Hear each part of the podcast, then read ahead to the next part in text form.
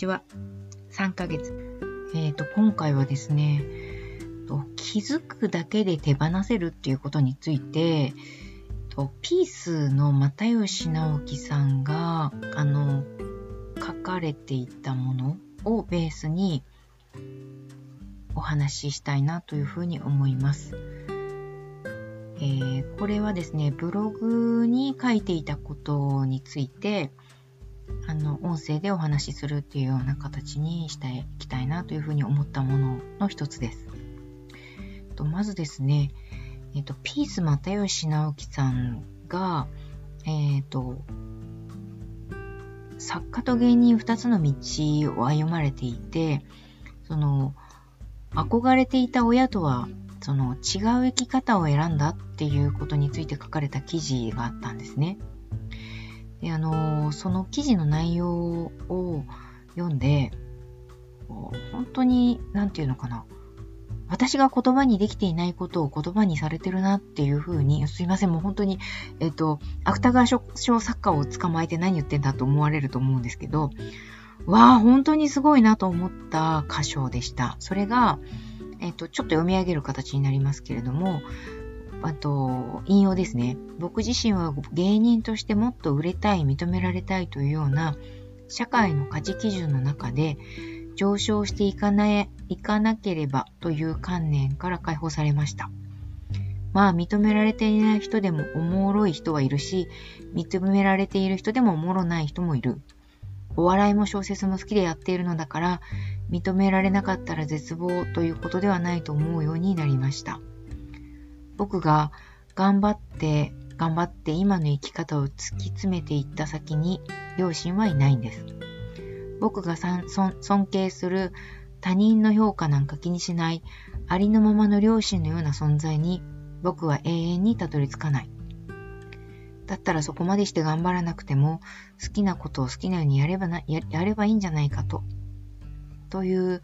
あの箇所だったんですね。ちょっともうなんかこうハンマーで頭を殴られるかのようなその内容だったんです。あの言ってること自体は何でしょうね。わ、まあよく言われてることだったりするんでしょうけれども、その、社会の価値基準の中で上昇していかなければならないという観念から解放というところではなくて、えっと、又吉直樹さんのご両親というのはすごく楽しそうに生きられている人たちなんですって。で、父親はすごく素直で、母親はすごく優しいそうなんですね。まあいいご両親に育てられたんだろうなと思うんですけど、その、そういうこう、親のように自分はなれないというふうに思って見ていたそうなんです。で、ご両親を生き方のモデルとして尊敬していって、その、でも当の本人はですね、ちょっと屈折しているんだっていうふうに思ってらっしゃるんですね。その小学校時代にそのエピソードとして、屈折しているエピソードとしてですね、小学校時代に、その辛い時に元気に振る舞っていたのを先生に見抜かれてしまったと。で先生にいたわられてしまったんだそうなんですね。これ HSS 型 HSP としては、えー、そこ見抜いちゃうんだ、言っちゃうんだっていう、その恥ずかしさの方が先に出てきちゃうような体験なわけですけど、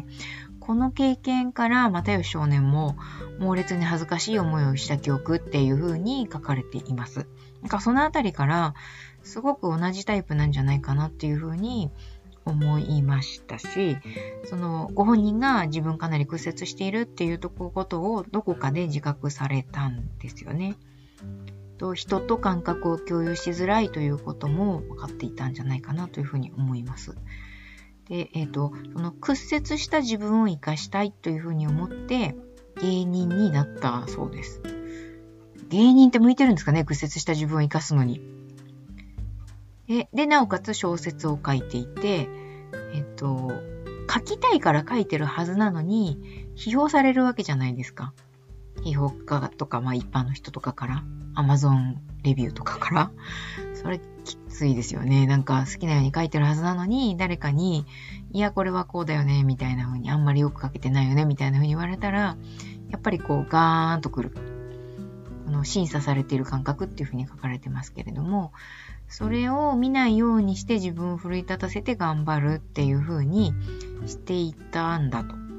で、奮い立たせて頑張っているのは、いつか両親みたいに何も気にしないでスルーできるような生き方をしたいと。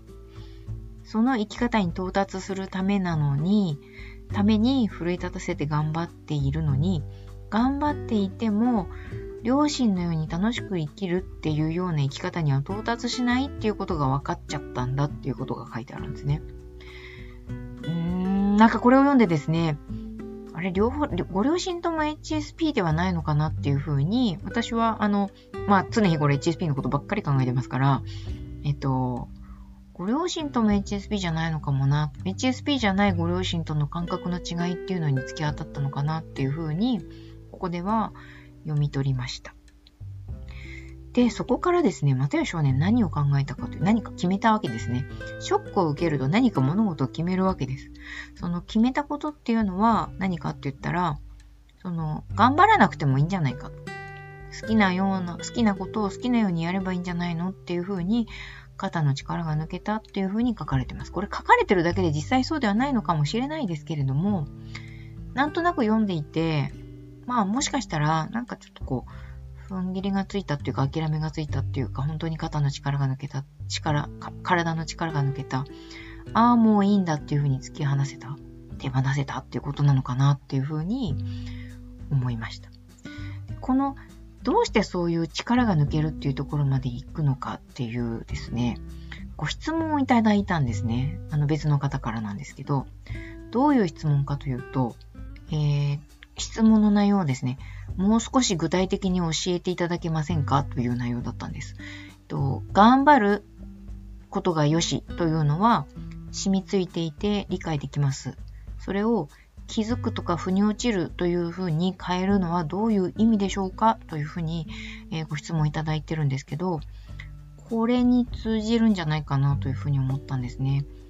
うーんその気づくっていうことがあの、ストンと腑に落ちるっていう瞬間があるわけです。この瞬間は体で理解するっていうことだっていうふうに私は思ってるんですね。頑張るっていうのは頭で、うん、プランっていうか頭で考えて、ああかなこうかなって試行錯誤して、努力して方向性を向けていくっていう感じ。で、腑に落ちるっていうのは自分の本来の方向性と矢印、ベクトルを合わせていくっていうこと本音に気づいて本音を言葉にするっていうことによって体が反応して、ああ、なるほどっていうふうに自然とベクトルを合わせられる。体が反応してしまう。反応して、あの、理解できる。体ごと理解できるっていうことが腑に落ちるだ、気づくだっていうことだと思うんですけど、気づいて腑に落ちると手放せるっていうことにつながるわけです。手放せないのは頭で考えて頑張っている。無理やり自分の方向性と違う方向に努力しようとするっていうことが無理やり頑張ってるっていう状態だと思うんですけど、それが絶対的に悪いわけではなくて、頑張ることも必要なんですね。えー、それをしながら、あ気づいて腑に落ちて手に手放すっていうことができるようになると、HSS 型 HSP の人たちにとっては最強だなというふうに思うんですけど、すいません、めちゃくちゃ関連的な話になってて分かりづらくなっちゃってますよね。とまあ、あの、そう、どこかでその話についてもっと丁寧に話せればなというふうに思いますけれども、あの、体を使って腑に落とすっていうことができると手放せるっていうことにつながりますっていうのが最も言いたいことです。それで、又吉さんの気づくと、手放せるということがブログ、うん、ごめんなさい、えっと、記事の中に、又吉さんの記事の中に書かれていて、あの、なんて言うんでしょう。簡単に書かれてるんですよ、なんか。さらっと書かれてる。こんなにたやすくできちゃうんだな、この人はっていう、ちょっとこう、羨ましさ。羨ましさ？なんだろう。うん。天才なのかなっていうふうに思いました。又吉直樹さんっていう人が、どれほど、なんだろう、追求して探求して努力して、で、こうかな、かなって、うん、探り倒してきた人なんじゃないか。その結果、ストンと腑に落ちるっていうことも体現できる。ということを、こう、文章に表されているということに、ちょっと震えが来ましてですね。まあ、それでも最後にやっぱり落としてくださるんですね。ケツを叩かれないとダメなんでっていう風に自分のことを落としてるんです。僕は仕事のペースが速い方ではないですが、自分なりにやっていきたいと思っているっていうようなことが書いてあるんですけど、あの、ご自身のことがよく、なんだろう、観察されてるんだな。